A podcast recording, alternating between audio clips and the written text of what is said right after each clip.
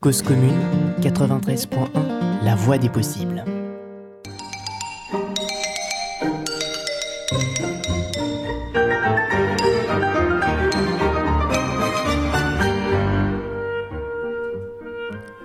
Selon Corinne Serrault, le travail des femmes n'est pas un cadeau pour les femmes, c'est un cadeau pour la société.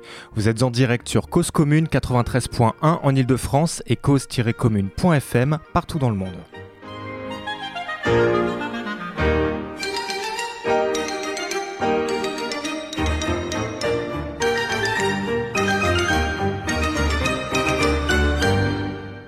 Si l'on sait que les inégalités tendent à se réduire dans la situation de travail, on sait aussi qu'il existe encore de nombreux chantiers sur lesquels les progrès restent à faire. Alors par exemple, ce qui euh, nous a inspiré pour cette émission ce soir, l'OCDE ne dénombre que 7% des femmes chefs d'entreprise et moins de un cadre dirigeant sur trois est une femme, que ce soit dans le privé ou dans le public.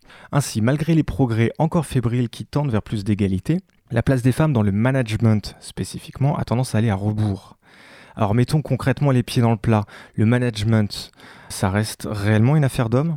Est-ce qu'il existe des solutions concrètes pour amener plus d'égalité dans les postes à responsabilité? Quelle marge de progression reste-t-il à accomplir? Existe-t-il un management au féminin?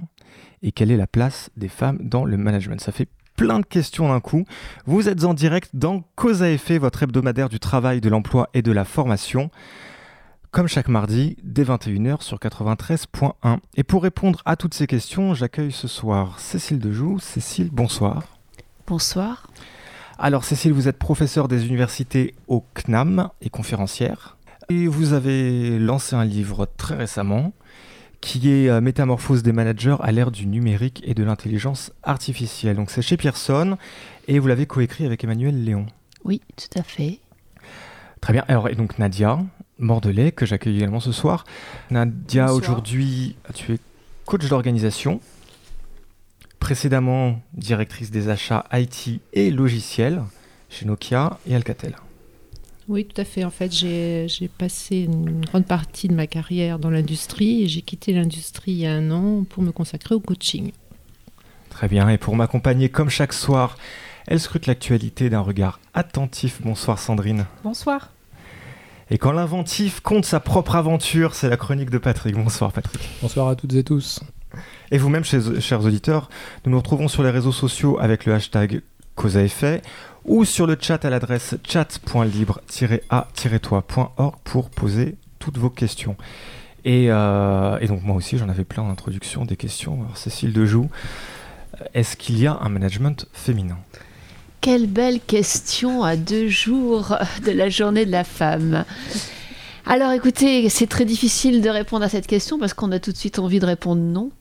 Et en même temps, on se dit que le plus important, c'est peut-être euh, non pas de se dire si on est un homme ou une femme, mais quelles sont les valeurs aujourd'hui de la civilisation dans laquelle on entre.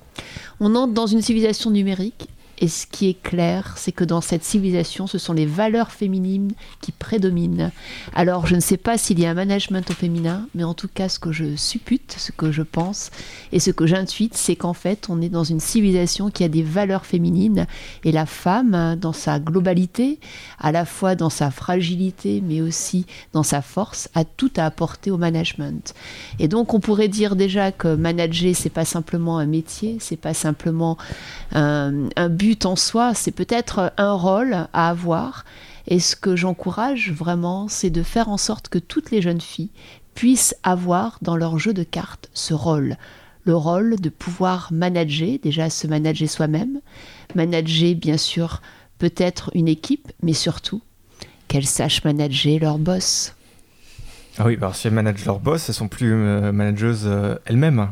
Alors je me permets un néologisme au fait, hein. je dis manageuse, admettons. Oui, c'est ce qu'on appelle le management circulaire, c'est-à-dire qu'en fait manager c'est plus top-down, c'est plus je manage moi une équipe, mais c'est je me manage moi-même, je manage une équipe sur laquelle je peux avoir de la hiérarchie, puis je manage aussi des équipes dans lesquelles je n'ai pas de hiérarchie, et puis j'apprends aussi à manager des personnes qui peuvent me manager. Et c'est un autre regard sur le management qu'on porte là D'accord, donc il y a des valeurs féminines. C'est quoi les valeurs féminines? Alors les valeurs féminines, c'est déjà peut-être euh, l'empathie, la valeur du design thinking, la valeur centrale, c'est être à l'écoute d'eux. Puis c'est aussi la valeur du multitâche, savoir faire plusieurs choses en même temps et surtout savoir passer d'une chose à l'autre très rapidement. Et puis c'est aussi la valeur en même temps de la collectivité, c'est-à-dire euh, donner le sens au groupe, un peu dans les valeurs, j'allais dire asiatiques, hein, ce qu'on appelle le Miangxi, donner peut-être plus d'importance au groupe que simplement à l'ego, la valeur purement occidentale et j'allais dire anglo-saxonne. Donc ce sont des valeurs féminines euh, que l'on peut caractériser dans différentes typologies et qui sont aujourd'hui les valeurs prédominantes dans la société du numérique et de l'intelligence artificielle. Et c'est important de montrer qu'en fait les femmes ont une appétence assez naturelle par leur culture vers ces valeurs. Donc le management au féminin, c'est pas une façon de faire, c'est une façon d'être. Nadia Mordelet. Ah, moi, je suis, euh, je suis, assez d'accord avec ce que vient de dire Cécile. Je pense que il y, a, il y a quand même un management au féminin, au sens que, dans ce sens que les femmes ne managent pas de la même façon que les hommes. Enfin, pas toutes les femmes et pas tous les hommes. On est toujours dans les généralisations. Mais d'une manière générale, euh, une femme, euh, si, elle laisse, si elle laisse sa féminité, euh, si elle continue à rester féminine dans son poste de manager, va développer un management qui sera plus collaboratif, plus à l'écoute, plus, plus relationnel aussi. La femme est toujours beaucoup plus dans le mode de relation, dans le mode collectif qu'un manager classique masculin. Euh, le manager masculin, on le voit avec euh, la force, euh, la force de la hiérarchie, une façon différente aussi de gérer les conflits, plus par l'autorité que par la négociation. Je pense que les femmes sont, sont plus portées à la négociation. D'ailleurs, dans, pas mal de fonctions, dans les fonctions commerciales, les femmes réussissent très très bien parce qu'effectivement, les femmes sont de très bonnes négociatrices. Donc, euh, elles ont aussi cette vision globale qui les amène à, considérer une situation dans son ensemble et puis essayer de trouver les moyens de, résoudre, la de résoudre la problématique s'il y a une problématique. Donc, ce management au féminin, il est euh, lié à la nature de la femme, la façon dont les femmes réagissent, la façon dont elles ont été éduquées. On en parlera peut-être un peu tout à l'heure, parce que je pense qu'il y, a de l'inné, il y a de l'acquis dans tout ça. Mais le fait est que euh, ce qu'un manager, les femmes quelquefois ont du mal à accéder à certaines fonctions euh, parce que euh, quelquefois on leur reproche ce type d'attitudes qui sont des attitudes en fait collaboratrices. Et c'est vrai que moi, ce que j'ai vu, enfin, j'ai une longue carrière, je suis rentrée dans l'industrie il y a un grand nombre d'années.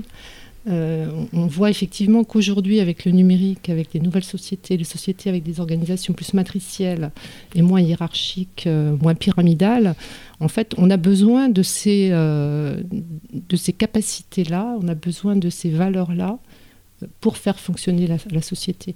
Donc je pense qu'effectivement, pour les, le, le, côté féminin, il est important que les managers développent leur côté féminin laisse se développer ce côté qui est, qui est aujourd'hui caché derrière une autorité un peu plus euh, prégnante euh, pour pouvoir réussir dans l'industrie et dans la société par la suite. Sandrine. Euh, du coup, je rebondis par rapport à ce que vous disiez et j'entends donc que dans une société numérique du coup qui véhicule plus des valeurs féminines et que du coup ça serait plutôt un signe positif pour, pour le management au féminin. mais du coup, le monde du numérique, ça reste quand même un monde assez dominé par les hommes. Alors vous avez tout à fait raison. On est aujourd'hui à un tournant un tournant où on est dans des logiques d'automatisation avec des nouveaux systèmes, dans des systèmes d'intelligence qui arrivent. Et quand on regarde la typologie des personnes qui créent ces systèmes, et vous le voyez bien dans les codeurs, ce sont avant tout des hommes. Il y a très très peu de femmes, il y a moins de 7% de femmes dans tous ces métiers liés au numérique, euh, j'allais dire au numérique euh, hard, c'est-à-dire à la conception des systèmes. Euh, et non pas au commercial. Hein. Et donc là, on s'aperçoit qu'en fait, euh, on est à un tournant euh, essentiel parce que si les valeurs qui vont être mises dans les systèmes d'apprentissage sont des valeurs faites et mises par les hommes, on va reproduire un modèle masculin. Alors qu'en fait, on aura toujours besoin d'un équilibre si on veut pouvoir accéder à une société, j'allais dire, démocratique, libre, hein, et, j'imagine celle qu'on souhaite tous. Donc là, on est vraiment sur un, sujet fondamental qui est qu'on est en train de créer une nouvelle société sur tous les domaines avec les objets connectés, avec les systèmes d'intelligence artificielle, avec de nouvelles façons de créer, de penser les services. Et si on n'a pas un équilibre dans les concepteurs entre les hommes et les femmes, il y a des biais possibles et certains d'ailleurs qui vont arriver. Et donc, il faut les souligner, il faut essayer de s'en emparer, il faut essayer de les éviter. Mais du coup, une autre question, parce que si on dit que euh, le mouvement du numérique, etc., que c'est plus associé à des valeurs féminines, on pourrait très bien imaginer que ça ait un impact aussi sur les valeurs qu'on dit masculines. Est-ce que ça ne, ça ne transforme pas aussi les valeurs euh, masculines? Bah, je, pense que tout ceci n'est qu'une question de mots. Hein. Les valeurs masculines, féminines, ça veut dire quoi? De toute façon, les sociétés évoluent très vite. Et ce que masculin voulait dire euh, il y a 20 ans, est-ce que c'est ce que ça veut dire aujourd'hui? Je ne sais pas. En tout cas, ce qui est sûr, c'est qu'il faut absolument un équilibre entre les femmes, les hommes, et demain peut-être euh, des hommes hybridés, on ne sait pas. Donc, euh, je, je pense que l'équilibre, il vient de la façon de penser, du sens qu'on donne aux choses, de la vision vers laquelle on va et surtout la façon de travailler. Alors vous parliez de négociation, bien sûr c'est très important, mais un manager il est aussi là pour fixer un cadre et pour siffler la fin de la récré, et il est aussi là pour délimiter des, lignes rouges à ne pas franchir. Donc euh, une femme peut le faire, et d'ailleurs quand les femmes le font, très souvent c'est avec encore plus de violence que les hommes. Donc c'est toujours difficile de généraliser, parce que des valeurs féminines peuvent être portées par des hommes, comme des valeurs masculines peuvent être portées par des femmes, et c'est pour ça qu'à mon sens, c'est plus important de parler de typologie de valeur que de sexe aujourd'hui dans le management. Et c'est pour ça que manager est une question de rôle et non pas une question de, métier, ne sera de moins en moins, et que j'invite vraiment dans l'éducation à former toutes les jeunes filles à prendre cette posture de management parce qu'elles en auront besoin quand elles élèveront leurs enfants. Parce que gérer des enfants, c'est manager de toute façon. Hein. Donc c'est la même chose. Et pourquoi on parle, et vous le disiez très bien, de, de, de collectif et en même temps d'écoute, d'empathie Pourquoi? Parce qu'une femme doit préserver le foyer, l'équilibre euh, d'un collectif avec des individualités qui se peuvent s'opposer, qui peuvent être en conflit. Et ça sera la première à essayer de faire en sorte que le conflit soit évité pour maintenir à la maisonnée. Et donc, euh, c'est tout, si vous voulez, cet archétype hein, qu'on peut retrouver dans l'anthropologie, qu'on essaye de reproduire dans le management. Mais ça ne veut pas dire qu'à un moment donné, elle ne sera pas capable de siffler la fin de la récré comme un homme. Est-ce que justement, c'est pas un danger, ça? D'enfermer les femmes dans, un, dans des cases et des stéréotypes de management qui véhiculent en fait des stéréotypes euh, habituels féminins. Euh, j'ai une équipe en difficulté actuellement, je vais mettre une femme en, manager cette fois-ci parce que euh, elle va les materner ou parce que dans, son approche, elle va avoir un regard différent, mais in fine, ce, ce qu'on va chercher, c'est simplement reproduire ces stéréotypes. Vous avez tout à fait raison. En fait, il n'y a, pas plus dangereux que les stéréotypes. Parce que les stéréotypes enferme la pensée, le comportement et surtout enferme le futur. Donc pour euh, faire exploser les stéréotypes, je pense qu'il faut apprendre à chacun à hacker son propre environnement. Donc ça veut dire quoi? Ça veut dire se remettre en cause soi-même, essayer d'apprendre des autres, essayer de faire en sorte que si on a des valeurs ben, qui sont des valeurs structurantes, hein, que ce soit des, valeurs féminines ou euh, masculines, on soit à l'écoute des valeurs opposées. On appelle ça en, recherche, en sciences de gestion, ce appelle la, la, pensée opposable. La pensée opposable, c'est être capable, quel que soit l'objectif qu'on en veut atteindre, eh bien, de faire ce pas de côté pour être capable d'envisager l'inverse, d'envisager le connexe, d'envisager le converse et d'envisager aussi le centre. Donc si on est capable de faire ces quatre points, euh, j'allais dire, d'appétence, eh bien peut-être qu'on peut considérer tous les points de vue et être une très grande tolérance. Et donc pour ne pas être dans un stéréotype, il faut être ouvert à la tolérance. Vous êtes toujours en direct dans Cause à effet sur 93.1, Patrick. Alors on, pourrait dire en fait qu'il n'y a pas de possibilité de, de pensée mixte, et euh, pensée mixte, ça doit pas être pouvoir être quelque chose de, possible, et qu'il faut accueillir en fait les sensibilités masculines et féminines et puis s'en enrichir mutuellement. Oui, alors ça c'est très intéressant parce que ça, ça sera possible par l'homme. Mais demain, je pense que n'importe quel, euh, euh, robot qui apprendra, qui va simuler euh, un comportement humain, eh bien, il sera ni homme ni femme peut-être euh, Peut-être d'où les biais que, dont, vous nous parliez tout à l'heure, quand, vous, quand vous parliez d'intelligence artificielle, à partir du moment où programmation était faite uniquement par un eh des deux sexes, il y aurait forcément un biais sur cette future intelligence Oui, c'est pour ça que l'idéal, on peut on peut peut-être rêver ici dans ce moment propice, hein, rêvons. L'idéal, ce serait que, bien entendu, euh, les codes et les systèmes d'apprentissage qui soient inculqués euh, eh bien, à ces machines hein, eh bien, soient à double regard. En recherche, quand on fait un codage de, de données pour avoir des résultats, on fait toujours de la triangulation, c'est-à-dire qu'on le donne à d'autres chercheurs pour voir si leur regard est contingent et si euh, il vient confirmer ou infirmer ce qui a été fait. Et peut-être que dans ces systèmes d'intelligence artificielle, on pourrait faire la même chose, mettre des hommes, mettre des femmes, mettre des mhm. femmes, mettre des hommes. Oui, on pourrait alterner les, systèmes de pensée, parce que si on a quelque chose de mix, un jour on va finir par regretter nos, bons vieux stéréotypes. On les appellera comme ça, on se rappellera plus de ce qu'elle n'est pas, on va se rappeler que des bons moments. Exactement. Alors du coup, s'il y a des valeurs féminines, il y a des valeurs masculines, je suppose.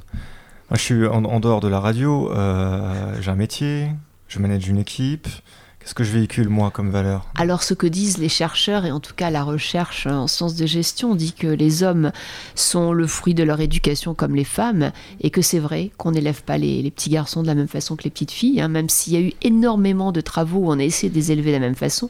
Mais je suis désolée, quand vous donnez euh, eh bien, une voiture et une poupée à un enfant, à un moment donné, eh bien, le garçon ne va plus jouer avec la voiture qu'avec la poupée.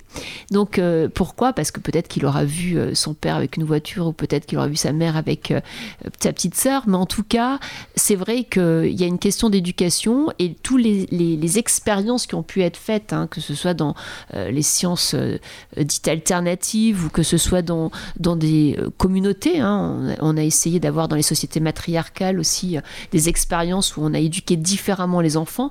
En fait, il y, a des récurrences, on se demande même si elles ne sont pas dans les gènes hein, qui reviennent.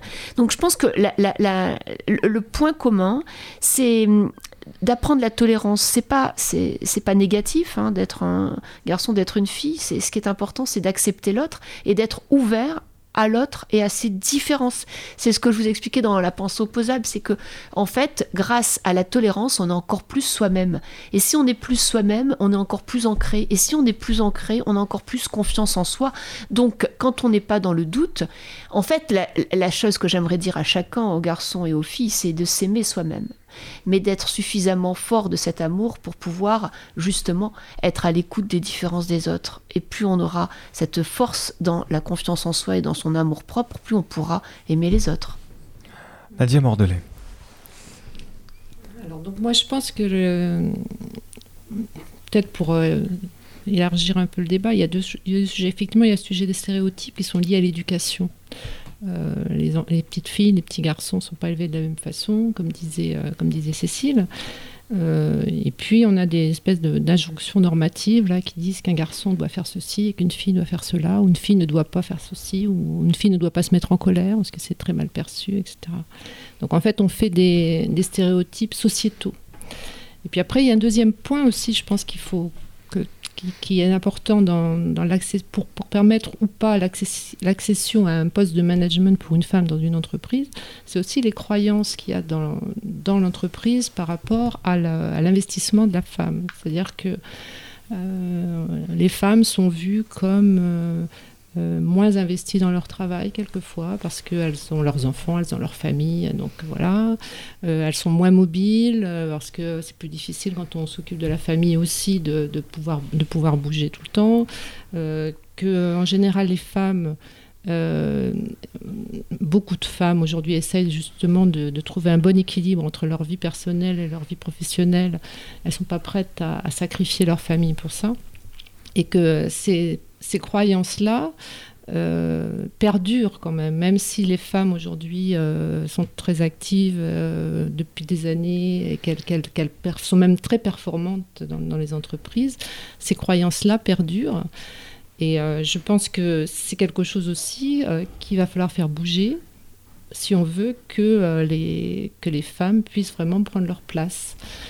Euh, une bonne nouvelle, c'est qu'avec l'arrivée des nouvelles générations, nos générations euh, Y, Z, les jeunes qui arrivent sur le marché du travail aujourd'hui, ont développé, la plupart d'entre eux ont développé cette, euh, volonté là, de préserver aussi leur vie familiale et leur vie professionnelle. Ça fait partie des choses que, qu'on voit dans les, dans les études qui sont faites sur les générations, les générations montantes. Un de leurs critères, c'est quand même d'avoir une vie plus équilibrée que la génération qu'ils a précédée, où on avait quand même des personnes qui ont beaucoup travaillé, euh, qui rentraient très tard, qui ne s'occupaient pas de leur famille.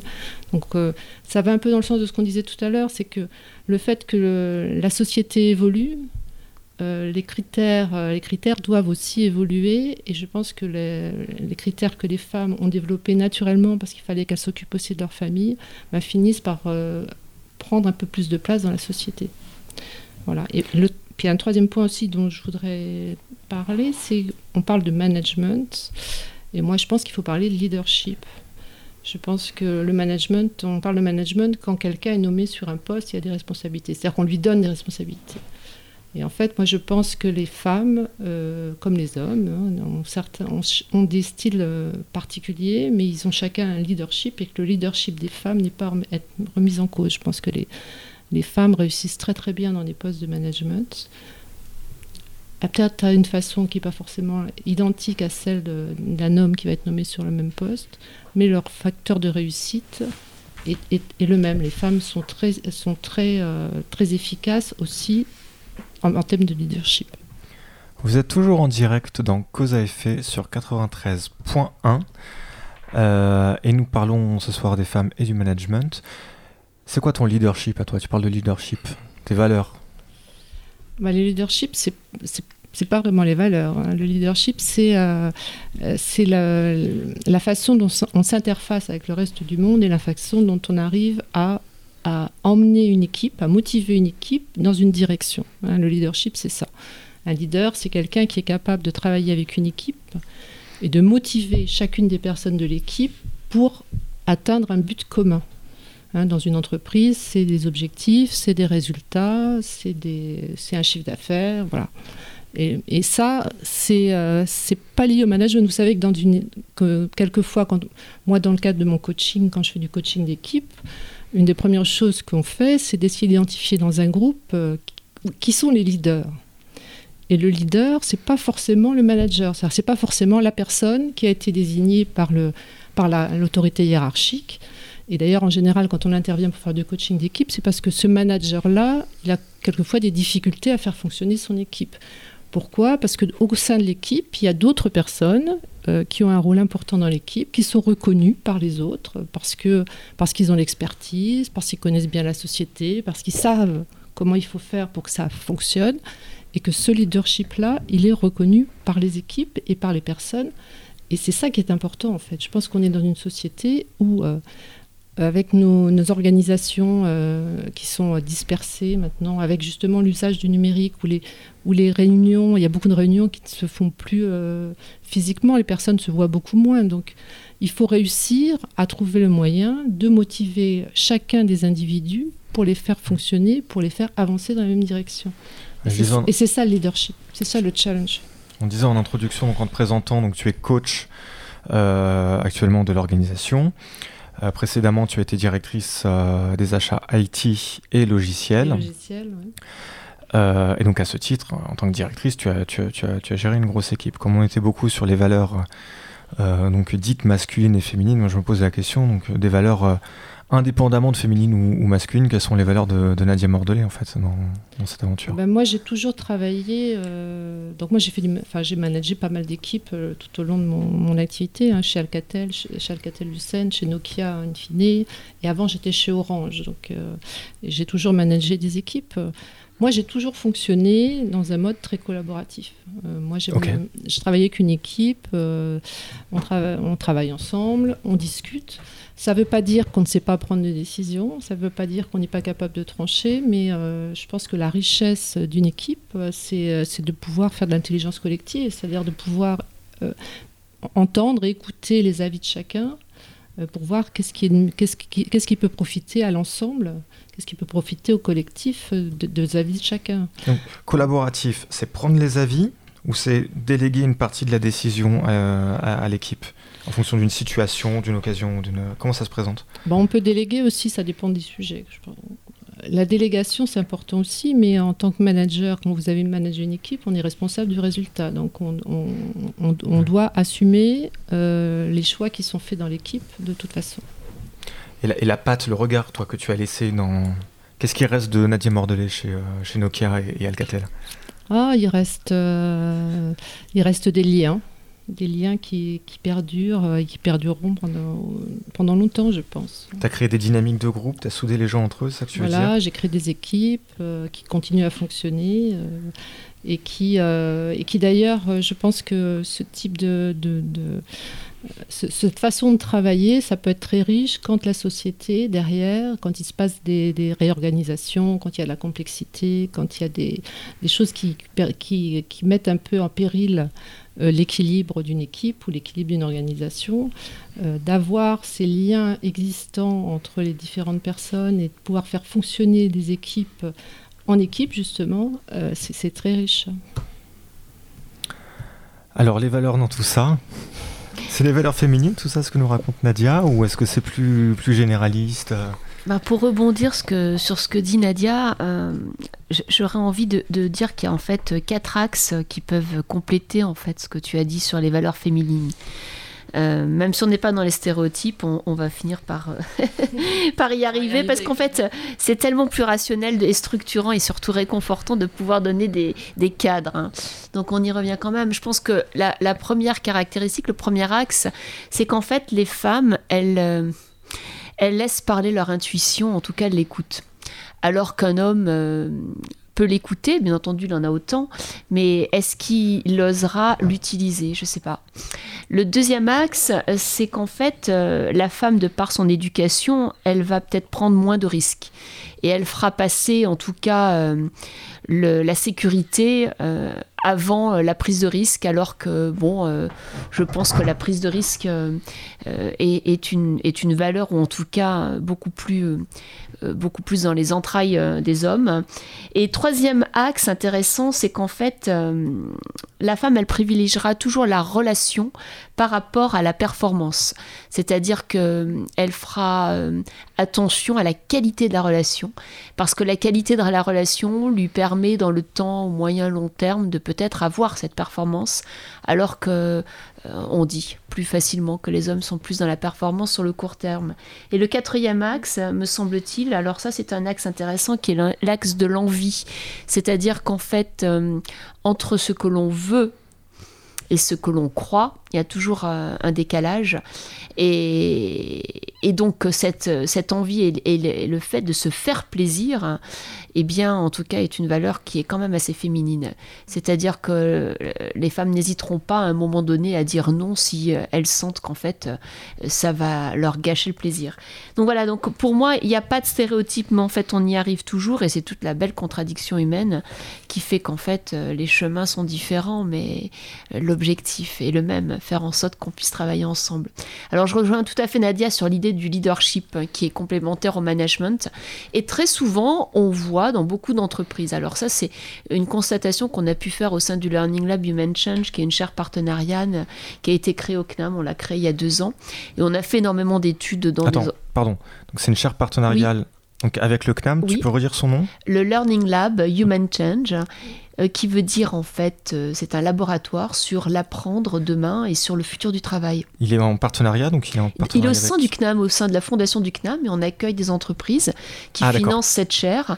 Et donc pour ces entreprises, on fait des, des recherches-actions avec des thésards, avec euh, donc des scientifiques, et en même temps, on, on coproduit de la création de connaissances. Et donc, et donc en fait, euh, on a fait donc pas mal d'études euh, sur euh, l'apprendre demain avec le numérique et sur le futur du travail. Et c'est intéressant parce que donc on a observé des grandes entreprises, puis des PME et des startups, et on s'aperçoit qu'en fait les femmes s'auto-censurent parce qu'elles privilégient toujours le groupe, c'est-à-dire leur famille, avant leur carrière. Donc on voit beaucoup de femmes à qui on propose des postes de leadership qui le refusent, non pas parce qu'elles n'ont pas les compétences, leur manager leur dit qu'elles ont les compétences. Elles savent qu'elles ont les compétences, mais c'est parce qu'elles ne veulent pas mettre en péril leur famille, d'un point de vue émotionnel, d'un point de vue temps, d'un point de vue équilibre, vie de travail, vie personnelle, etc. Donc c'est vraiment ça, en fait, quand on, on, parle de la préservation du collectif. C'est euh, le collectif aussi qui est au collectif personnel, c'est pas que le collectif professionnel. Donc, euh, donc là, ce qu'on peut voir dans les études, c'est qu'en fait, euh, les, jeunes filles, au départ, dans la gestion des carrières, elles sont comme les, jeunes garçons. Elles, voilà, elles sont expertes elles sont, elles sont tout à fait performantes, mais arrive l'âge de la famille et là, elles s'auto-freinent. Et donc là, même si l'entreprise les pousse, et on ne peut pas jeter la pierre aux entreprises, parce que les entreprises les poussent à prendre des responsabilités, à être manager, à être leader, et là, elles, ne veulent pas mettre en péril. Et deuxièmement, elles prennent ce, ce leadership ou ces postes à responsabilité, alors là, très souvent, il y a quelque chose qui est très intéressant, c'est qu'elles ont une valeur qui est éduquée. Et qu'est-ce que ça veut dire éduquer? Ça veut dire porter quelqu'un plus haut que soi. Éduquer, c'est donner euh, de l'envol à l'oiseau qui sort de la maison et qui va quitter le nid. C'est ça, éduquer. Et donc, elles ont en fait ce qu'elles font chez elles, qui est d'éduquer des enfants pour qu'ils soient meilleurs, leur donner le potentiel. Elles le reproduisent au sens professionnel. Et donc, elles vont valoriser les uns les autres. Et c'est là où très souvent, on arrive à des histoires où en fait, à force eh bien, de valoriser, ben, il y aura toujours euh, quelqu'un qui va lui passer devant ou qui va euh, dire voilà. Donc là, il faut faire très attention parce que les études montrent deux choses. C'est qu'en fait, elles ont la possibilité d'évoluer, mais très souvent, elles s'auto-freinent. Et c'est pas l'entreprise qui les freine, donc euh, contrairement à ce qu'on pourrait croire. Et deuxièmement, c'est que quand elles prennent des postes à responsabilité, eh bien, très souvent, en fait, elles mettent tellement en valeur les autres que très souvent, elles s'oublient et elles peuvent euh, aussi, en fait, euh, être dans une, logique d'autocensure. Donc, je pense que ça, c'est purement éducationnel. Et je voudrais rendre hommage à toutes les mères hein, de ces dernières années qui ont quand même poussé leurs filles à, continuer à faire des études, à continuer euh, à, vraiment travailler parce que le travail, aujourd'hui dans notre civilisation égale liberté, mais peut-être que demain, dans 20 ans, travailler ne voudra plus dire liberté. Peut-être que la norme, ça sera de ne pas travailler. D'accord? Parce qu'il faut bien voir qu'il y a 300 ans, on ne travaillait pas, on était très heureux. Bon, bref, en tant que femme. donc voilà, donc tout ça pour dire qu'aujourd'hui c'est la norme, mais bon, on ne sait pas. Donc nos mères ont fait un beau travail quand même. Moi, je veux bien intervenir. Moi, je suis d'accord sur le premier point, sur le fait qu'effectivement, il y, a un frein pour les jeunes femmes euh, qui est lié au fait que euh, quand elles veulent faire des enfants, quand elles veulent s'occuper de leur famille, il y a un moment où elles ne prennent pas de risques. Ça, c'est vrai.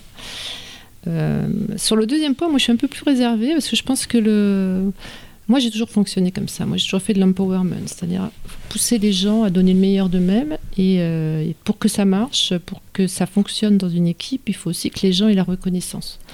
Et euh, c'est vrai que ça, c'est pas toujours donné dans les entreprises. C'est-à-dire qu'il y, y, a des chefs d'équipe ou des patrons, ou des femmes aussi, hein, mais qui, ramènent tout à eux et qui, en fait, oublient de, faire, de valoriser le travail de leurs équipes. Et moi, je pense que de valoriser le travail des équipes, euh, moi, j'ai toujours, eu, euh, j'en ai toujours tiré beaucoup de bénéfices en fait. Parce que je pense que quand on a une bonne équipe, euh, c'est qu'on est un bon manager. Oui, mais l'un ne va pas sans l'autre. C'est-à-dire que valoriser l'équipe, ça ne veut pas dire ne pas se valoriser soi-même. En fait, ce que je voulais dire, c'est qu'elle s'oublie. C'est pas qu'elle ne valorise pas les autres. Au contraire, ça c'est positif, mais que très souvent, parce qu'elles sont dans cette logique d'éducation, c'est-à-dire de faire en sorte que leurs enfants se développent avec leur potentiel et s'élèvent, elles s'oublient soi-même. Et c'est là où euh, il y a le savoir-faire et le faire savoir. Et je ne sais pas si les femmes sont autant dans le savoir-faire que le faire savoir. Elles sont peut-être euh, beaucoup plus dans, euh, voilà, dans le savoir-faire et dans booster les autres que se mettre en avant soi-même. Et dans les organisations, on voit quand même que ceux qui se mettent pas en avant, eh bien, très souvent, c'est pas ceux qui sont reconnus. Mm. Alors ça, c'est vrai que par rapport à... C'est une attitude très féminine aussi, ça. Les, femmes... Alors moi, je vois ça aussi en coaching, parce que je coach des, jeunes cadres. J'ai un exemple très, très récent d'une jeune femme euh, extrêmement brillante, euh, qui a fait des très belles études, euh, qui, a, fait un très beau cursus. Et on lui a proposé un job, on lui a proposé une promotion, donc c'était bien positif. Et elle a eu besoin de coaching parce qu'elle n'osait pas le prendre. Et la, la, problématique étant liée au fait qu'elles doutent. En fait, les femmes doutent de leur capacité et les femmes ont besoin de cette légitimité, de se sentir légitimes dans leurs compétences pour prendre, pour prendre, euh, pour prendre des responsabilités. Ce qui n'est pas toujours le cas euh, dans un, comportement plus masculin. C'est-à-dire qu'on y va, on fonce et on regarde. Une femme aime bien. Mhm. Et là, c'était très intéressant parce qu'il il a fallu la rassurer sur ses, capacités, donc ça s'est bien passé. Et en même temps, euh, comme elle avait une promotion, euh, on, va peut-être parler des salaires tout à l'heure, comme il y avait une promotion, elle, n'osait pas demander une augmentation. Donc il y a vraiment un problème de comportement particulier des femmes qui, qui doutent de leur, de leur capacité, qui à mon sens, à mon sens, c'est une grande richesse parce que le fait qu'elles doutent fait qu'elles travaillent énormément et puis qu'elles apprennent, qu'elles sont toujours dans l'apprentissage pour être plus compétentes, mais ça peut aussi les freiner dans leurs évolutions. Vous êtes toujours en direct dans Cause à effet, votre hebdomadaire du travail, de l'emploi et de la formation sur 93.1. Alors je m'excuse par avance, euh, on va faire une petite coupure musicale euh, et euh, donc je vous ai trouvé un, son d'une qualité un petit peu médiocre parce que c'est un vieux son des années 80 du groupe The Pop Group qui, comme son nom ne l'indique pas du tout, est un groupe de punk britannique. Encore un groupe originaire de la ville de Bristol, au même titre que les fameux Portishead ou Massive Attack. Et je vous propose donc ce soir We Are All Prostitutes. Cause commune, la voix des possibles.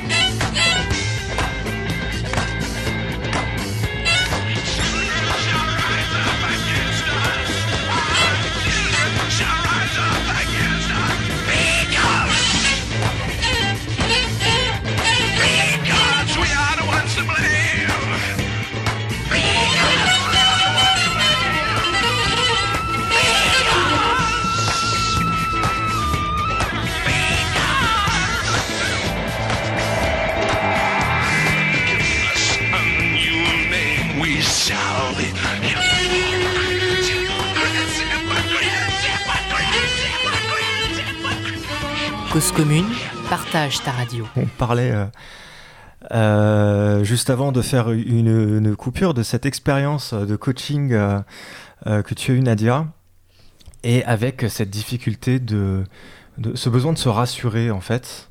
Est-ce que Qu'est-ce qui s'est passé pour euh, donc du coup quand tu as rassuré cette euh, cette personne sur son leadership Est-ce qu'elle avait déjà les choses en elle et tu n'as fait que le révéler ou est-ce qu'il y avait quand même un travail à faire pour qu'il y ait un passage et un changement?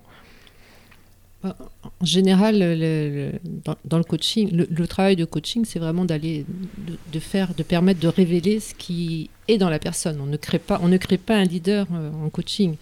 Par contre, ça permet de, faire ressortir justement euh, les, qualités, de, prendre conscience de ses qualités, de prendre conscience de ses ressources et de se, de donner cette énergie, se donner la permission. Ça permet à la personne de se donner la permission d'entreprendre quelque chose.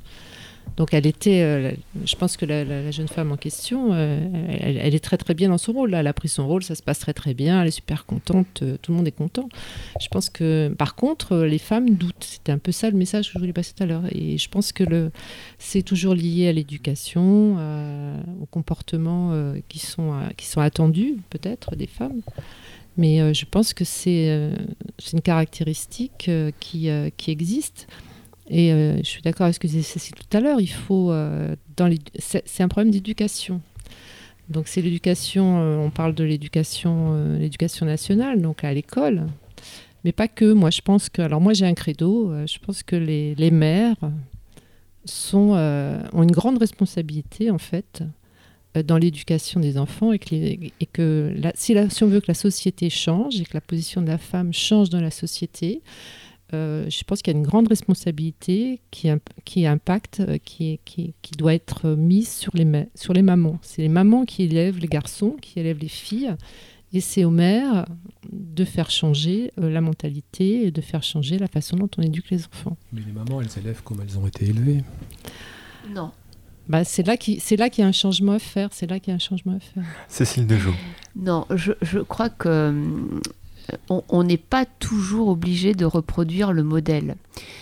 Quand on, voyage euh, un peu dans le monde, on s'aperçoit qu'il y a des pays, je pense aux États-Unis et je pense à l'Asie, où il y a eh bien, des écoles pour les parents. Et euh, apprendre à être parent, eh bien, c'est s'apprend. Il y a des cours et on apprend aux parents à éduquer les enfants. Je me rappelle, avoir été à Singapour et à avoir vu des écoles australiennes qui proposaient aux parents eh d'éduquer leurs enfants dès l'âge de 5 ans pour qu'ils deviennent les leaders de demain. Et donc, dans les programmes de ces écoles, et c'est très intéressant parce qu'elles sont toutes fondées sur les neurosciences, c'est très à la mode en France actuellement, mais elles étaient, donc, elles sont fondées sur euh, les neurosciences. Et en fait, elles apprennent aux parents à développer eh bien, le potentiel, la confiance en soi et les caractéristiques du leadership chez leurs enfants. Et qu'est-ce que ça veut dire? Ça veut dire que quelle que soit eh bien, l'action que fait l'enfant, on va le féliciter avant de lui montrer eh bien, les progrès à faire. On va d'abord être dans du positif. On va euh, toujours le mettre en situation de développer l'oral autant mmh, que la pensée. On va être dans une logique où on va lui apprendre à avoir des rôles différents dans les groupes. Le rôle de l'écoute, le rôle de celui qui peut apporter sa contribution, le rôle de celui qui va organiser le groupe, le rôle de celui qui va prendre les comptes rendus, etc. Donc on apprend eh bien, ce qu'on appelle l'éducation caméléon à chaque enfant à avoir des rôles différents pour que demain, ben, quand il deviendra un adolescent, au lieu d'être aujourd'hui, comme on peut le voir dans nos écoles d'ingénieur ou de management, quand on leur demande de faire un travail en groupe, il y en a qu'un qui le fait, parce qu'on leur apprend pas à travailler en groupe et les autres ils pompent. Bon, bref, ok.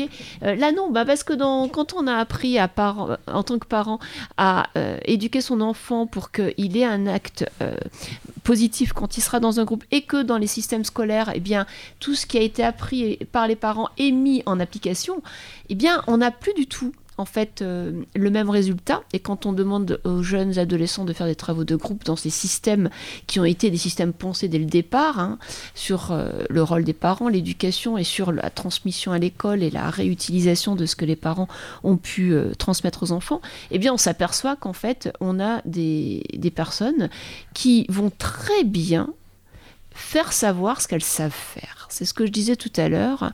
Euh, c'est plus une question d'homme ou de femme, c'est une question en fait, euh, oui, d'éducation. C'est important d'avoir des connaissances, d'avoir de l'expertise, mais c'est aussi important de mettre en avant sans, sans rabaisser l'autre, sans écraser le groupe, sans vouloir être le meilleur, mais simplement en exprimant ce que l'on sait faire. Et donc, euh, voilà, c'est un principe d'éducation qu'on devrait réfléchir, méditer et en tout cas mettre euh, en pratique. C'est apprendre à chaque enfant à faire et à savoir mettre en avant son savoir-faire. Voilà, donc tout ça pour dire que oui, il y existe des civilisations où on apprend à être parent, ou en tout cas, on a, on a des, des boîtes à outils voilà, des boîtes à outils et ça sécurise les parents qui travaillent autant que les parents en Europe. Hein, voilà, mais en tout cas, ça leur donne des outils. Après, de toute façon, ils vont les transformer, mais en tout cas, ils auront des balises. Et d'autre part, ça permet aux enfants eh bien, de développer aussi un travail collaboratif qui est valorisé à la maison. Parce que si l'école fait l'inverse de ce que fait la maison, là, on est dans une éducation schizophrénique. Apprendre à ne pas user de la force, en fait. Oui, alors ça c'est excellent parce que c'est le principe même des arts martiaux. C'est comment est-ce qu'on est capable de faire un kata avec la force de l'autre. Et je pense que c'est le principe de l'éducation. Comment est-ce qu'on est capable, eh bien, grâce au collectif, à devenir soi-même Est-ce que c'est pas ce qu'on essaye de faire, par exemple, avec les écoles Montessori? Oui, mais alors ça c'est vieux. Hein. Alors mm. oui, vous avez raison. Alors aux États-Unis, il n'y a pas une ville ou un village sans son école Montessori, c'est très à la mode. Euh, et Montessori, bien entendu, c'est un type d'éducation qui existe en France depuis très longtemps aussi. Hein. Mais le problème, c'est qu'en fait, ce sont des écoles alternatives. Et le, gros problème, c'est qu'il y a un tel décalage entre le système classique et le système Montessori que les passerelles sont difficiles à faire et qu'un enfant qui sort de Montessori, euh, il aura beaucoup de mal à, à se réadapter dans un mm. environnement opposés. Bon, ça c'est le problème. Par contre, dans les cultures anglo-saxonnes et dans des cultures où on apprend justement à mettre en avant la personnalité, c'est la grande différence entre ce qu'on appelle les méthodes behaviorist qui sont fondées sur le comportement mmh. et les méthodes dites logiques et rationnelles comme nous à la Descartes mmh. où on va développer euh, donc la connaissance. Et les deux sont bonnes. Je veux dire, il faut surtout pas croire que l'une est meilleure que l'autre. Et on est aujourd'hui à l'époque, on pourrait faire la synthèse. En tout cas, on est en train de la faire. On est en train de prendre conscience qu'il y a de très bonnes choses dans notre éducation, mais qu'il faut qu'on développe absolument pour nos enfants d'autres euh, d'autres aspects, et en tout cas l'aspect comportemental. Et je rejoins totalement Nadia. Donner confiance à son enfant et apprendre à être parent, c'est essentiel. Mm. Et, et, si demain je devais créer une école, ça serait euh, non pas l'école pour le troisième âge, il y en a partout en France et c'est super parce que mm. apprendre, c'est ne pas vieillir, je créerai l'école des parents pour que justement, eh bien, apprendre, ça devienne, en tout cas, à la fois un comportement et un contenu. Nadia Mordelet. Moi, je voudrais rebondir sur euh, ce que Cécile décrivait là, de la façon de, du fait d'apprendre aux enfants à avoir différents rôles dans un collectif. Parce que je pense qu'en fait, dans les sociétés modernes, dans les, dans, les organisations du futur, c'est comme ça qu'il va falloir fonctionner. C'est-à-dire qu'on est dans ces, dans ces, organisations qui sont dispersées, matricielles, le, les personnes, euh, que ce soit un ingénieur ou un commercial, ou que ce soit un directeur ou euh, un employé, devront être capables de fonctionner différemment en fonction de, de la tâche ou en fonction du projet dans lequel ils sont. C'est-à-dire qu'il est important maintenant que euh, même un, groupe de directeurs soit capable de se retrouver euh, sur un projet avec un d'entre eux qui prend le lead sur le projet et pouvoir chacun contribuer en tant que contributeur cette fois et non plus en tant que manager sur un projet. Et c'est quelque chose qui est important et qui n'est pas naturel. C'est-à-dire que quand on est habitué à, avoir la casquette du directeur, c'est pas toujours évident de se mettre dans un mode plus de collaboration, de contributeur sur un projet. Et je pense que c'est quelque chose qui va être fondamental euh, dans les organisations du futur.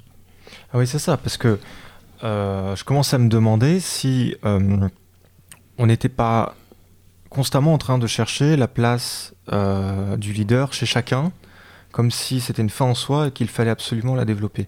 On peut chercher autre chose, on peut développer en soi autre chose qu'une place de leader. Une place de leader, c'est pas une fin en soi. Bah, moi, je pense qu'il est important de savoir développer à la fois une, fonction, un fonctionnement de leader dans certains cas et d'être capable aussi d'être dans un mode de contributeur ou de collaborateur dans d'autres cas. Et les sociétés aujourd'hui telles qu'elles fonctionnent, euh, moi, je vois dans les, dans grosses sociétés, chez Alcatel ou chez Nokia ou même chez Orange, qui sont des sociétés internationales, multinationales, on est souvent amené à créer des groupes projets sur certains sujets où il faut que un groupe de personnes qui, qui n'est pas forcément habitué à travailler ensemble collabore sur un sujet.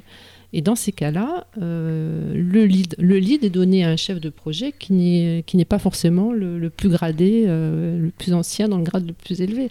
Donc ça veut dire qu'il faut que chacun apprenne à avoir le comportement adéquat, le, comportement approprié euh, à différents moments de, et à sur différentes tâches nécessaires.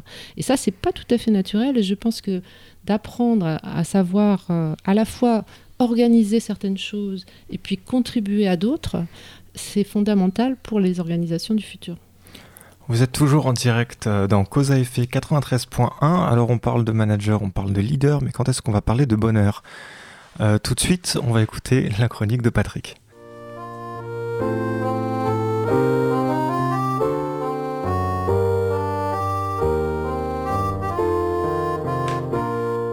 Alors ce soir, tu nous parles de bonheur au travail, Patrick. Oui. Alors, est-ce que c'est possible, le bonheur au travail? Oui, bien sûr. Enfin, je vais en parler. Hein. À, la, première question, est-ce qu'on peut parler du bonheur? Je vais répondre oui. Quant à la possibilité de sa survenance, ça, ça, c'est autre chose. Sais-tu, cher Stéphane, qu'il y a maintenant dans certaines entreprises un chef du bonheur? Euh, Un chef du bonheur?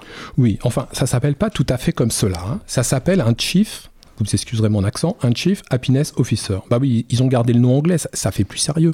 Tu fais quoi comme boulot Chief Happiness Officer? Ah ouais, t'as un sacré job, toi, dis donc. Euh, ça pose la personne, ça a son petit effet quand même. Tandis que, c'est quoi ton boulot? Euh, Moi, mon boulot, c'est euh, chef du bonheur.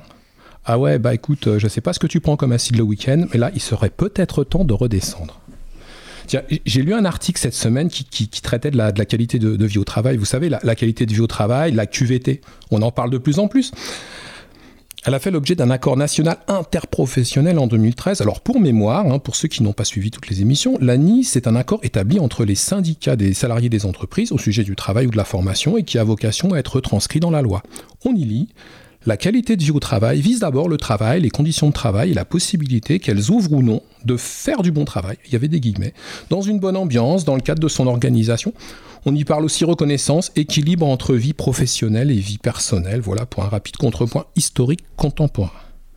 Je reprends mon article et là je cite. Le bien-être de ces salariés, alors c'est SES, le bien-être de ces salariés résulte d'une foultitude de petits détails, pas d'un grand débat. Cet article fait le récit, d'un petit déjeuner presse qui a pour thème la QVT, organisé à l'intention d'employeurs. On y apprend que pour améliorer, je cite, sa QVT, sa QVT, vous voyez, on en parle comme d'un indicateur. Donc pour améliorer sa QVT, le plus important et le plus difficile à faire est de créer une ambiance, organisation d'événements, de conférences, de fêtes d'anniversaire, parce que nous précisons, obtenir une bonne qualité de travail est devenu un défi pour nos nombreux chefs d'entreprise. Bah oui, c'est pas facile, c'est pas facile la QVT. Mais qu'est-ce que j'apprends? Que, fort heureusement, il existe une application numérique pour nous aider, nous, entreprises et salariés, à améliorer notre QVT. C'est l'application du bien-être au travail. Parce que le bonheur au travail doit être l'affaire de tous, nous dit-on sur le site dédié à l'application. Je vous explique le concept. À partir de votre smartphone, vous pouvez, vous n'allez pas me croire tellement c'est merveilleux, vous pouvez suivre l'évolution de votre bonheur au travail, de votre stress, accéder à votre historique.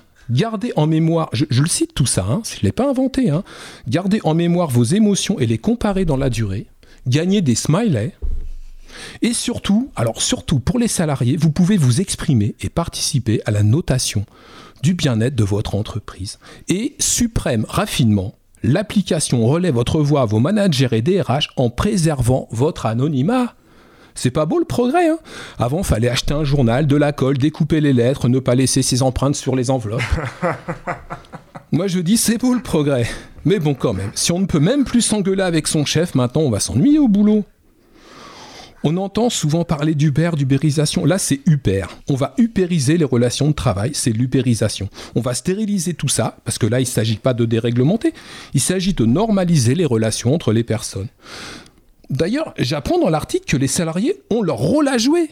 Ils ont le droit et le devoir d'être acteurs de la QVT. Le devoir. Et oui, chers auditeurs, le bonheur est obligatoire. Et les Chief Happiness Officers, j'ai du mal à m'y faire, vont vous expliquer comment faire pour être heureux. Bah oui, on a tous droit au bonheur. Tenez, la déclaration d'indépendance américaine 1776 reconnaît trois droits fondamentaux à tout homme et femme. Et femme. La vie, la liberté et la recherche du bonheur. Bon, Peut-être pas tout à fait pour tout le monde, mais bon, disons que d'un point de vue marketing, c'était ça. Mais attention, on parle dans la déclaration d'indépendance de droit à rechercher le bonheur. Il n'est pas dit qu'on est obligé de le trouver. Parce que le bonheur, c'est un concept, ce n'est pas une chose qui préexiste ou qui se décrète. Un concept, c'est invisible. Le principe du concept, c'est qu'il n'est pas accessible à la connaissance, on peut seulement le penser pour s'en faire une idée. C'est quoi ces injonctions La quête du bonheur, c'est un truc qui va finir par faire vivre les gens dans le découragement. Parce que le bonheur, c'est un concept subjectif et empirique, c'est un idéal de l'imagination, pas de la raison. Puis un jour, on voit quelque chose, ou il se passe quelque chose, et on va se dire, tiens, bah, c'est peut-être ça le bonheur. Le bonheur comme but de la vie, pourquoi pas, mais si le seul moyen de l'atteindre était de ne pas en faire le but de son existence. Je ne peux résister à l'envie de vous citer John Stuart Mill, philosophe britannique du 19e, qui nous dit Le bonheur, ça se respire avec l'air, sans y penser. Ça ne se figure pas par anticipation, et aussi ça se respire sans le mettre en fuite, par une fatale manie de le mettre en question. On n'est pas des machines triviales, pourrait dire Edgar Morin. Avec des inputs, je rentre telle ou telle chose, et des outputs, il en sort le bonheur. Mais qu'est-ce qui se passe? Le néolibéralisme veut faire avec le bonheur ce que le libéralisme a fait avec le travail, c'est-à-dire l'objectiver. On a vu le travail prendre une valeur objective depuis longtemps déjà. Il a pris une valeur économique en fonction de ce qu'il produit ou de ce qu'il coûte. Sa valeur subjective a été oubliée, bafouée. Rationaliser le travail, cela s'est fait en bafouant sa valeur subjective. Je parle ici en quelque sorte de la praxis des philosophes grecs, de l'action pour l'action et des effets de cette action sur soi. Parce que la réalité du travail, elle est subjective et elle est au fond de chacun de nous. Elle a plusieurs dimensions. Quand je travaille, que je produis quelque chose en dehors de moi, ce que je fais de moi fait de l'effet sur moi. Et rationaliser, c'est s'emparer de ce que fait le corps sans se soucier de ce que, dans ce qu'il fait, a de l'effet sur lui c'est le produit qui compte et ce que le travail coûte. Le temps nous est compté, il n'y a plus d'espace, d'espace-temps pour le corps. Mais le corps, ça ne leur suffit plus. Ils veulent notre pensée maintenant. Ils veulent rationaliser le bonheur. Parce qu'on entend même maintenant parler d'expérience salariée. Ils ont marketé le bonheur au travail, les chefs du bonheur. Ils nous présentent une image du bonheur, des normes du bonheur auxquelles il faut se conformer. Oh là là Oh là là, mes sœurs et frères travailleurs, depuis que l'on sait que le monde et l'ordre des choses ne sont plus dons du ciel, on en aura vu maintes et maintes manigances pour occuper la place du divin et du merveilleux expulsé.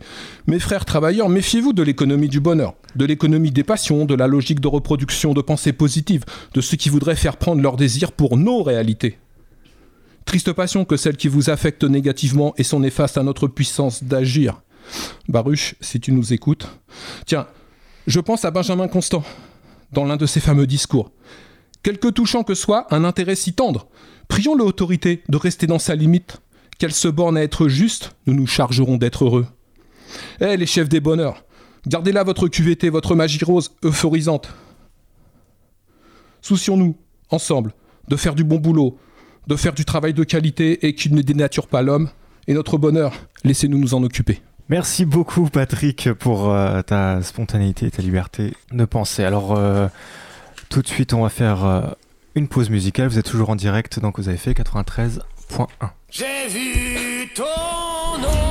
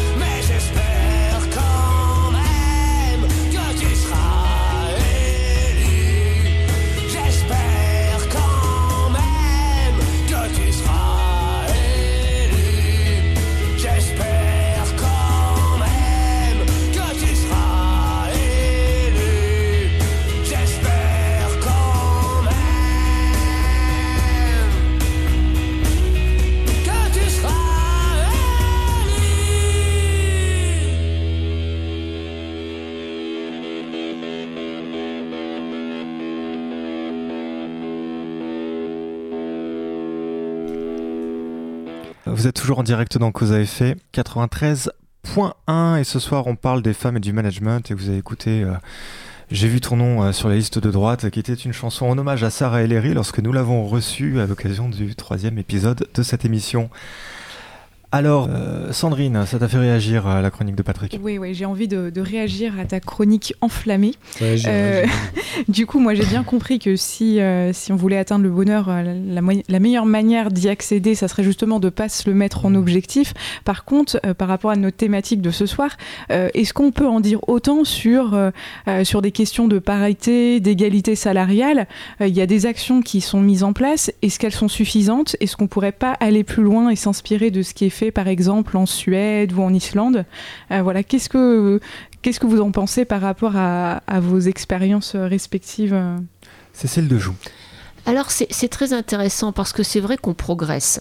Quand on voit aujourd'hui en France eh bien qu'il y a des quotas hein, dans les conseils d'administration pour les femmes, quand on voit qu'aux États-Unis il y a des objectifs d'embauche de femmes et qu'en fait les managers sont récompensés s'ils atteignent ces objectifs, je pense que voilà, il y a- différentes façons d'arriver, mais en tout cas, une des façons peut être la transparence. Pourquoi n'a-t-on pas la transparence sur les salaires des femmes et des hommes dans l'entreprise, sans que ce soit nominatif, mais, déjà que ce soit dans les grandes masses? Et, et essayer de faire en sorte que, voilà, euh, shame, shame aux entreprises qui ne valorisent pas eh bien l'égalité salariale. Il n'y a aucune raison pour qu'à job égal, une femme ne gagne pas autant qu'un homme. Euh, Est-ce que pour ça, il ne faut pas inciter les femmes à aller négocier leur salaire? Parce qu'on on parlait de la légitimité et, euh, et de la manière qu'elles avaient d'aller oser chercher Tout à euh, ce type de responsabilité, mais Oui. il y a aussi oser aller demander le salaire peut-être. Tout à fait, euh, Nadia l'a très bien dit, les femmes prennent moins de risques, elles sont peut-être moins dans, dans, dans la requête et dans le, le combat, en tout cas salarial. Bon, alors c'est sûr qu'elles peuvent toujours demander, mais c'est aussi une question d'éducation. Dans la vie, de toute façon, si vous osez pas plus, hein, shoot the moon, go to the star, hein, c'est ça. Donc il faut de toute façon euh, oser euh, beaucoup pour avoir euh, ce que l'on souhaite. Donc oui, tout est une question de négociation. Donc mais ceci dit, au-delà de, au-delà de ça, je pense que dans les rapports de responsabilité sociale, dans l'ensemble des outils normés qui aident les entreprises à avoir des politiques, j'allais dire, euh, euh, égalitaires et des politiques sociales et sociétales, eh bien, euh, l'égalité salariale entre les hommes et les femmes en font partie. Voilà. Donc, je voudrais vraiment. Dire bravo à la magnifique chronique hein, qui a été faite parce que c'était un, un moment de poésie. Enfin, moi, je l'ai ressenti comme ça. Et c'est vrai, un moment de poésie. Et qu'est-ce que ça fait du bien. Et en même temps, j'avais envie de réagir avec euh, deux exemples. Le premier exemple, c'est au Canada. Au Canada, ils ont mis en place en fait une norme sur la QVT qui est très intéressante parce que contrairement à ce qu'on peut vivre ici, elle est autant sur l'alimentation, sur la santé au travail que sur euh, la recherche du bonheur. Donc par exemple dans cette norme au Canada, eh bien on va éduquer quelque part euh, les collaborateurs à manger des assiettes colorées en vert et en orange. On va éduquer les collaborateurs à faire du sport, etc. Et donc euh, la, la QVT, c'est aussi prendre soin de soi à tous les niveaux. Et le deuxième exemple, c'est un exemple assez intéressant où le bonheur est devenu un objet de management. Manager par le bonheur, c'est aujourd'hui une très grande tendance et ça vient contrebalancer, bien entendu, tous les, tous les, les points sombres ben, de, la, de la transition numérique ou de la transformation numérique. On le voit comme on est connecté chez soi au travail, comme on est sans cesse dans de la rapidité, qu'on y a une injonction de répondre au, à, au tenté que plus personne n'attend, etc. Il y a un, un stress quand même permanent que les collaborateurs vivent. On voit que les chiffres, en tout cas euh, en France, des explosent. Et donc cette recherche du bonheur, en tout cas dans le management par le bonheur, eh bien elle vient un peu contrebalancer un peu les dérives hein, de cette accélération qui, qui se fait avec, euh, avec euh, des détriments et avec euh, bien entendu des coûts latéraux, ce qu'on appelle les coûts cachés en gestion. Et donc dans, dans un des mouvements de ce management par le bonheur, il y a un ancien, un ancien euh, responsable du projet X de Google, un Indien, qui a écrit un livre qui aujourd'hui est la Bible dans euh, la Silicon Valley et, c'est très intéressant parce que c'est un, mathématicien. Et ce mathématicien a pris euh, des millions de données sur qu'est-ce qui rend les gens heureux et il les a mis dans du machine learning et il a réussi à avoir une équation et cette équation, alors elle est très rigolote parce qu'en fait elle est tellement euh, intuitive qu'on se dit mon Dieu, tout ça pour ça. Mais c'est ça qui est intéressant, c'est qu'en fait les gens qui sont heureux, c'est les gens qui en fait estiment que le bonheur qu'ils ont, il est supérieur aux attentes qu'ils ont du bonheur rien d'extraordinaire. Donc c'est en fait la perception de ce qu'on attend par rapport à la perception de ce qu'on a. Et quand celle-ci, elle est plus importante, hein, ce qu'on a que ce qu'on attend, ben on est heureux.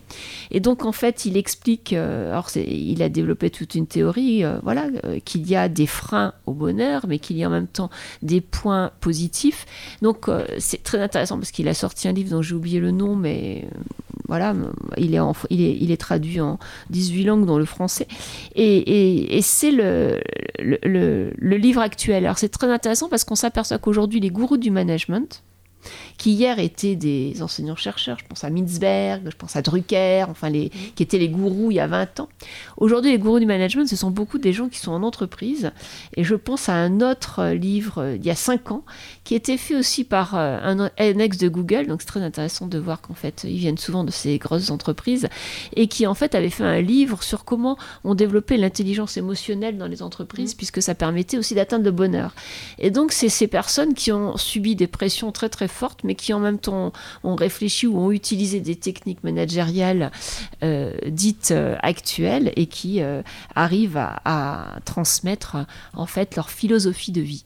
Donc voilà, donc peut-être que dans quelques années, on aura un président des Américains de, l'Amérique qui viendra des GAFA, mais en tout cas, on a des penseurs de management qui en viennent.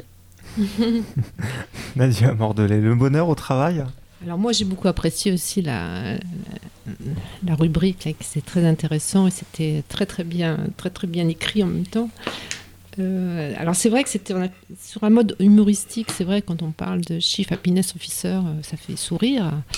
Euh, ceci dit personnellement, moi je suis convaincue que pour, pour le bien des personnes et pour le bien des entreprises, il faut que les, que les employés soient bien au travail, qu'il y ait un certain bien-être, un certain bonheur au travail. Sinon, les gens ne sont pas motivés et les résultats s'en ressentent. C'est que le, pardon, le, bien-être est une chose, le bonheur c'est autre chose. Moi, je comprends qu'on veuille euh, le bien-être, oui, bien sûr, en entreprise ou même ailleurs. Hein, on va chercher le bien-être. Il n'y a pas de raison de se, faire euh, que le travail soit qu'il n'y ait pas moyen de, résoudre ça ou de, se mettre dans cette situation. Par contre, le, bonheur, moi, il me semble que c'est vraiment quelque chose qui est complètement subjectif, qui appartient à chacun et qu'on ne peut pas le normer.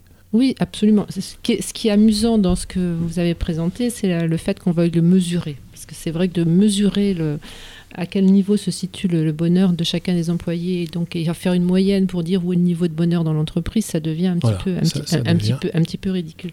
Par contre, je pense que les, alors, je pense que les, les grands managers, les, sociétés aujourd'hui euh, sont conscients du fait qu'il faut donner un certain confort de travail à, leurs employés. Donc, il y a des choses qui se passent, on crée des, on crée euh, euh, des, des, complexes sportifs. Enfin, il y a des salles de, où on peut aller faire un peu de fitness, des choses comme ça. Donc, euh, mais ceci dit, à mon sens, ça suffit pas pour que les gens soient bien dans leur travail. Et je pense qu'aujourd'hui, ce qui est super important et que quelquefois, dans les entreprises où il y a des burn-out, des choses comme ça qui se passent, les gens ont surtout besoin de savoir pourquoi ils travaillent et d'être alignés en fait avec l'objectif de l'entreprise. Et je pense qu'il y a beaucoup de choses qui se passent mal quand euh, soit il se passe quelque chose au niveau de l'entreprise, un changement d'organisation, un changement de cap, un changement de, de, mode de fonctionnement qui fait que à un moment donné, l'employé euh, ne se sent plus du tout aligné, ne se sent plus du tout en accord avec la façon dont fonctionne l'entreprise, que ça soit l'objectif de l'entreprise ou la façon dont elle fonctionne.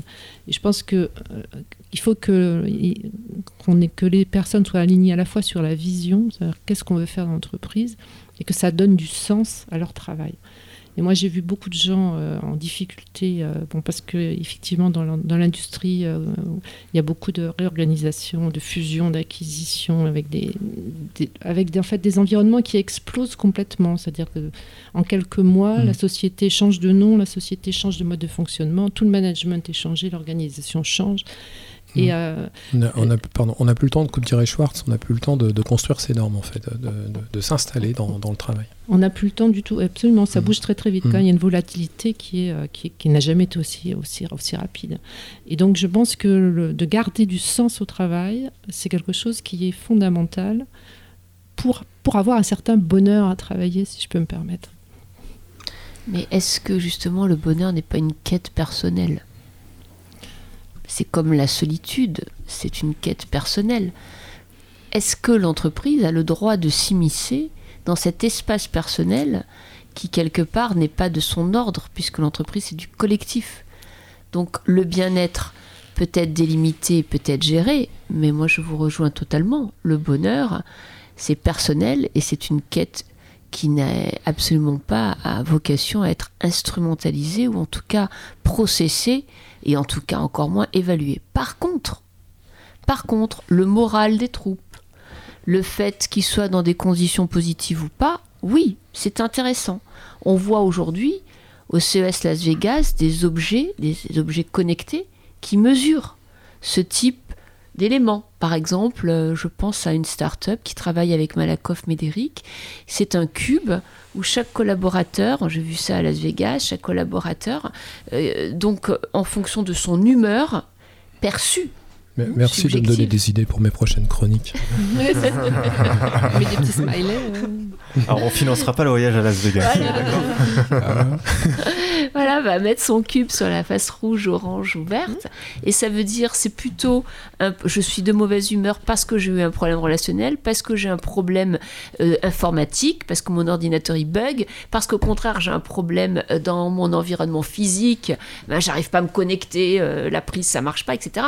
Et, et, et, et la RH, au troisième sous-sol, eh bien, elle a un dashboard avec toutes ses couleurs. Ouais. Et la question, c'est bon, est-ce que le DRH, il y va euh, Hmm. dans la C'est comme, pièce euh, où- c'est- comme à l'hôpital, en fait. Bah les oui, urgences. Mais euh, c'est ça les objets connectés. D'accord. Ouais, donc. euh, Est-ce qu'il n'y a pas un danger d'instrumentaliser les femmes au même titre qu'on instrumentalise le bonheur? C'est-à-dire, euh, Ça bon, des années qu'elles sont instrumentalisées, les femmes. hein. Maintenant, bon. faut les désinstrumentaliser pour qu'elles reprennent leur liberté.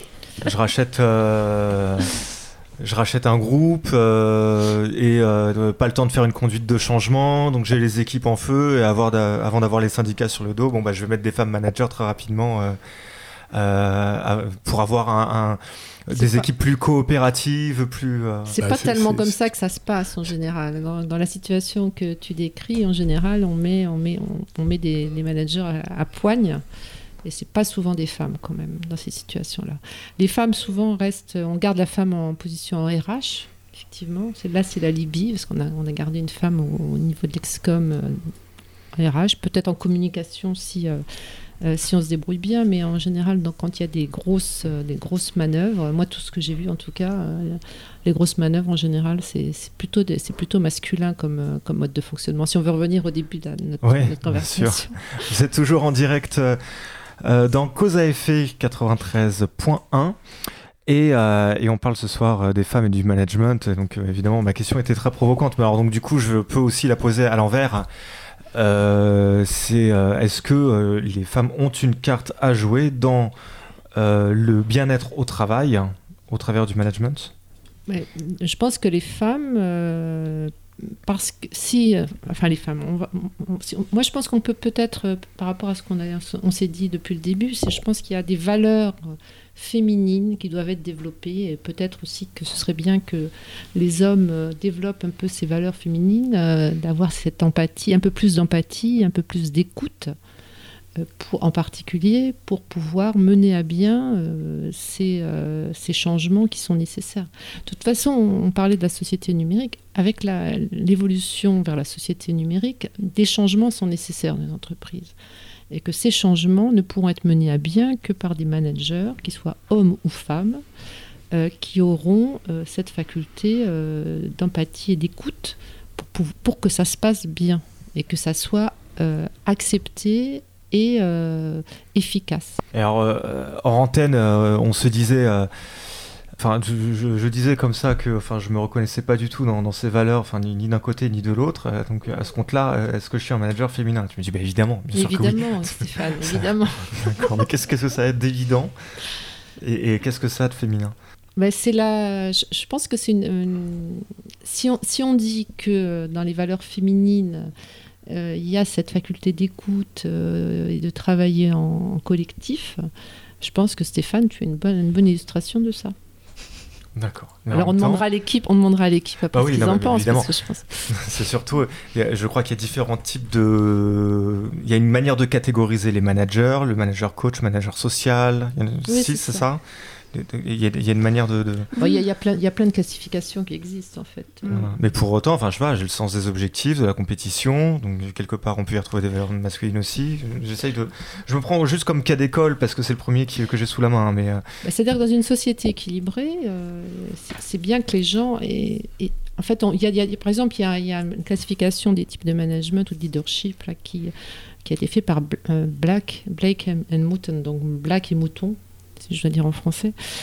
Euh, donc, on classifie en fait les modes de, de management euh, suivant deux axes, un qui est l'orientation résultat et l'autre qui est l'orientation humaine. Donc, vous voyez, euh, donc on peut positionner en fait les gens, les personnes, en fonction de s'ils sont plus orientés euh, résultats, s'ils sont très orientés résultats ou s'ils sont très orientés humains. Et puis, euh, fort heureusement, euh, il y a beaucoup de managers qui, se situent, qui se situent bien sur les, sur les deux axes. C'est-à-dire qu'un un bon manager, que ce soit un homme ou une femme, à mon sens, c'est quelqu'un qui sait prendre en compte aussi bien les aspects résultats, parce que sinon il va, il va faire, il ne pourra pas amener son équipe là où elle doit aller, mais qui a aussi cette faculté à emmener l'équipe, à motiver l'équipe, et pour faire ça, il doit développer des, euh, des, des capacités euh, qui relèvent euh, de, de l'humain, c'est-à-dire savoir, euh, sa- savoir convaincre et euh, pousser ses équipes. donc, est-ce Oui. qu'on retrouve euh, des deux valeurs euh, chez, les, chez les bons managers? Bah, je crois qu'en fait, euh, il faut dépasser ces typologies euh, qui sont quand même très anciennes. Euh, Black et Mouton, c'est les années 60. On est maintenant au 21e siècle. Et ce qui est important, c'est est-ce que le manager aura la capacité à hacker, à remettre en question, à sortir de la boîte, à euh, redéfinir son propre mode de fonctionnement, à faire différemment pour élaguer des process qui sont inutiles, être capable de penser différemment pour aller vers une des valeurs essentielles qu'on n'a pas encore citée mais qui est essentielle dans la société où on est, qui est l'innovation. Mm. Donc euh, les, les deux axes, c'est la capacité à hacker et la capacité à innover. Qu'on soit un homme, qu'on soit une femme, je crois que là, c'est vraiment les deux axes fondamentaux qui caractérisent cette civilisation. Pourquoi? Parce que quand on est dans, dans, dans la transformation d'un modèle A vers un modèle B, il faut pouvoir eh bien, hacker. Mais pour pouvoir aller vers un modèle B, il faut penser différemment et donc il faut innover. Donc ça, c'est très important. Et, là, on revient à ce qu'on disait au départ. Est-ce que les femmes prennent des risques ou pas? Et pourtant, il y a des femmes qui sont très innovantes, il y a des hommes qui sont très innovants. Et ce qui est magique, c'est que l'innovation, elle se fait de multiples façons. Donc on peut être innovant en cassant ce qui existe, on peut être innovant en recherchant ce qui n'existe pas, on peut être innovant seul ou avec les autres, et on peut être innovant en remettant en question ou au contraire en prenant ce qui existe et en essayant de le déformer. C'est ça qui est super intéressant dans l'innovation, c'est qu'il y a plein de façons de faire différentes, et là on retrouve des hommes, des femmes, et surtout, surtout, quand on innove, on retrouve son âme d'enfant. Et ça c'est très important, c'est être capable de désapprendre pour pouvoir retrouver en fait la créativité de départ, celle où avec rien on peut faire. C'est ce qu'on appelle en management euh, la- l'art de la frugalité. Être capable de créer avec un minimum de ressources. Donc euh, aujourd'hui, si on devait euh, penser le, bon management qui est en phase avec la transformation numérique, c'est un management à la fois frugal, à la fois innovant, à la fois qui remet en question les présupposés, et un management qui adhère, qui, qui va mettre ensemble des personnes différentes. On parle de transdisciplinarité, on parle en même temps, on l'a vu, de différents rôles. Voilà, on parle en fait de personnes qui sont dans des cultures, puisqu'on est dans des logiques quand même internationales avec le numérique, hein, puisqu'on achète ou on vend des gens qu'on ne connaît pas. Et voilà, donc tout ça fait qu'en fait, le management, il est, le management, j'allais dire sexiste, qui était le départ hein, de, votre euh, émission, il est dépassé, on n'est plus là-dedans. Voilà, on est dans un management qui doit être en fait multifacette. Et j'appellerais ça, moi, le management Rubik's Cube. C'est tandis que quelque part, en fait, il faut arriver à faire de nouvelles faces avec euh, un Rubik's Cube qui aujourd'hui est complètement éclaté, avec des gens. Si on veut pas qu'il y ait une génération perdue, il va falloir acculturer les personnes eh bien, à la transformation numérique. Et pour ça, il faut leur inculquer eh bien, des compétences numériques pour leur donner le langage, des compétences d'agilité pour leur donner des nouvelles façons de travailler, des compétences de design thinking pour qu'elles apprennent à mm. penser différemment. Donc, il faut les acculturer. Et il faut savoir euh, où on va, et en tout cas, aller dans, dans un management qui est bien au-delà de l'homme et de la femme, mais qui est en fait un management transformé où le nouveau Rubik's Cube, ça sera celui où on va arriver avec des différences à créer une nouvelle structure. Parce que pour manager, il faut des balises, il faut une nouvelle cartographie et il faut de toute façon des points d'ancrage pour que les personnes, comme le disait Nadia, savent où elles vont. Donc quel est le sens Donc il faut des points d'ancrage. Et là, on redéfinit aujourd'hui la géographie de nos organisations. Donc voilà. Donc, euh, Et les organisations, justement. Alors qui fait ça? Parce que on parle beaucoup des personnes, mais, mais qui va créer cette impulsion qui, qui va amener vers, euh, vers cette finalité? C'est ce qu'on appelle la stratégie du ciseau, c'est-à-dire que c'est avant tout les collaborateurs, c'est ceux qui font qui savent aujourd'hui. Donc c'est eux, c'est ces fameux collaborateurs qui euh, vont, vont proposer, vont transformer, vont hacker, vont faire différemment. Mais c'est aussi euh, de l'autre côté du ciseau, ben, bien sûr la direction. Ben, s'il n'y a pas les deux, il n'y a pas de transformation. Il faut qu'il y ait les deux, c'est-à-dire que s'il n'y a pas une volonté stratégique de la transformation, et si elle ne vient que par le bas, c'est l'anarchie. Donc il n'y aura pas de transformation. Si elle est portée par la direction et en même temps qu'elle est portée par les collaborateurs, à un moment donné, de toute façon, ils se retrouveront puisque l'objectif, c'est ensemble quand même d'aller vers le client et d'aller vers la performance quand on est une entreprise. Je posais cette question comme ça parce que sur cette antenne, cette antenne on avait Étienne Klein qui parlait beaucoup d'innovation et, euh, et, en fait on parlait beaucoup d'injonction à l'innovation comme un outil euh, parfois de conservatisme, c'est-à-dire qu'on se forçait à, avoir des idées, euh, mais pas forcément dans le but d'une projection et d'un regard lointain sur une finalité qu'on veut avoir, et en l'occurrence, par exemple, la finalité dont on parle ce soir, qui est, celle de l'égalité. Donc, euh, euh, il y a sans doute l'organisation qui a, sa part. Mais comment toi tu vois ça, Nadia? Comment tu, le projettes? Moi, je suis d'accord avec ce que c'est Cécile. Je pense que le, il n'y a que la direction générale qui peut décider de, mettre en, œuvre le changement. Par contre, euh, c'est vrai que les solutions, ce qu'il faut faire, qu'est-ce qui a à changer et comment on peut le changer, euh, ce sont les équipes qui le, savent. Donc c'est dans la base. Et c'est là, qu'il faut avoir des managers qui ont cette écoute pour pouvoir faire collecter en fait les idées qui sont qui existent dans, les organisations. Les organisations, elles savent quand on quand on travaille avec une organisation, on se rend compte qu'ils savent la solution, elle existe quelque part. Et l'art, l'art du, manager, c'est justement d'aller, d'aller chercher cette, cette, solution-là et de, l'écouter et de la mettre en œuvre. Par contre, c'est la direction générale, c'est le manager, le, le, big manager qui lui va dire voilà, je change, je change la façon de fonctionner.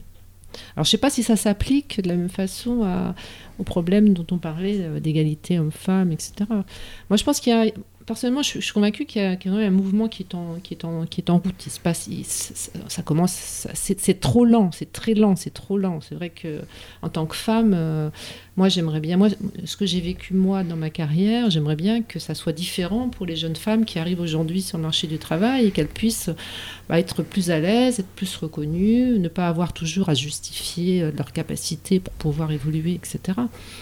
Euh, c'est quelque chose qui prend du temps, mais moi je, pense quand même que c'est en route et qu'il y a pas mal de prise de conscience dans les, dans les entreprises.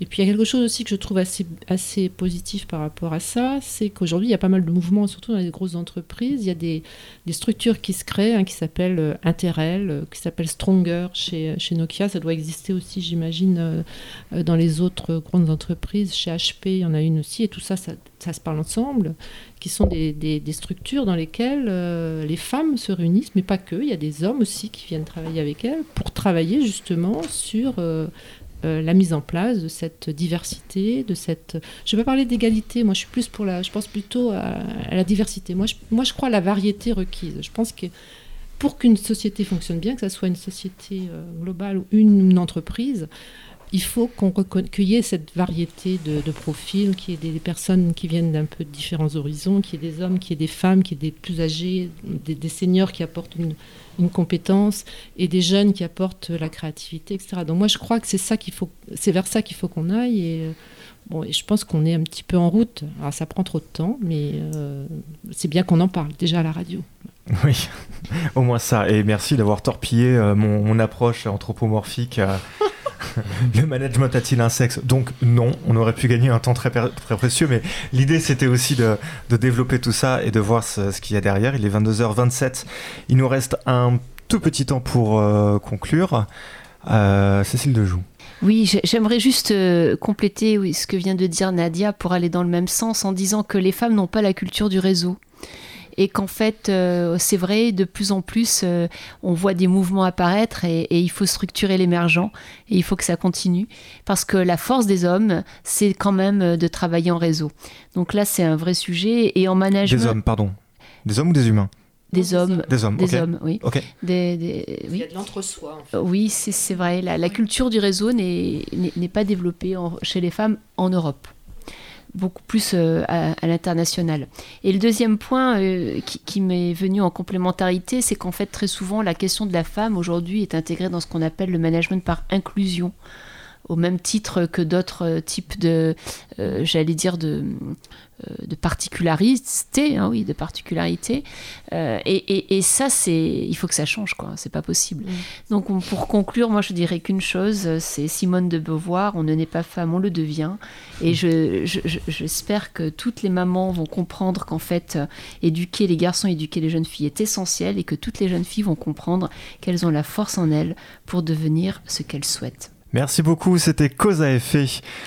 Euh, sur Cause Commune 93.1 en direct euh, chaque mardi de 21h à 22h30. Nous recevons la semaine prochaine Arnaud Metlen qui est euh, médecin du travail et du sommeil pour nous parler du travail dans le sommeil et du sommeil dans le travail. Merci beaucoup, à la semaine prochaine.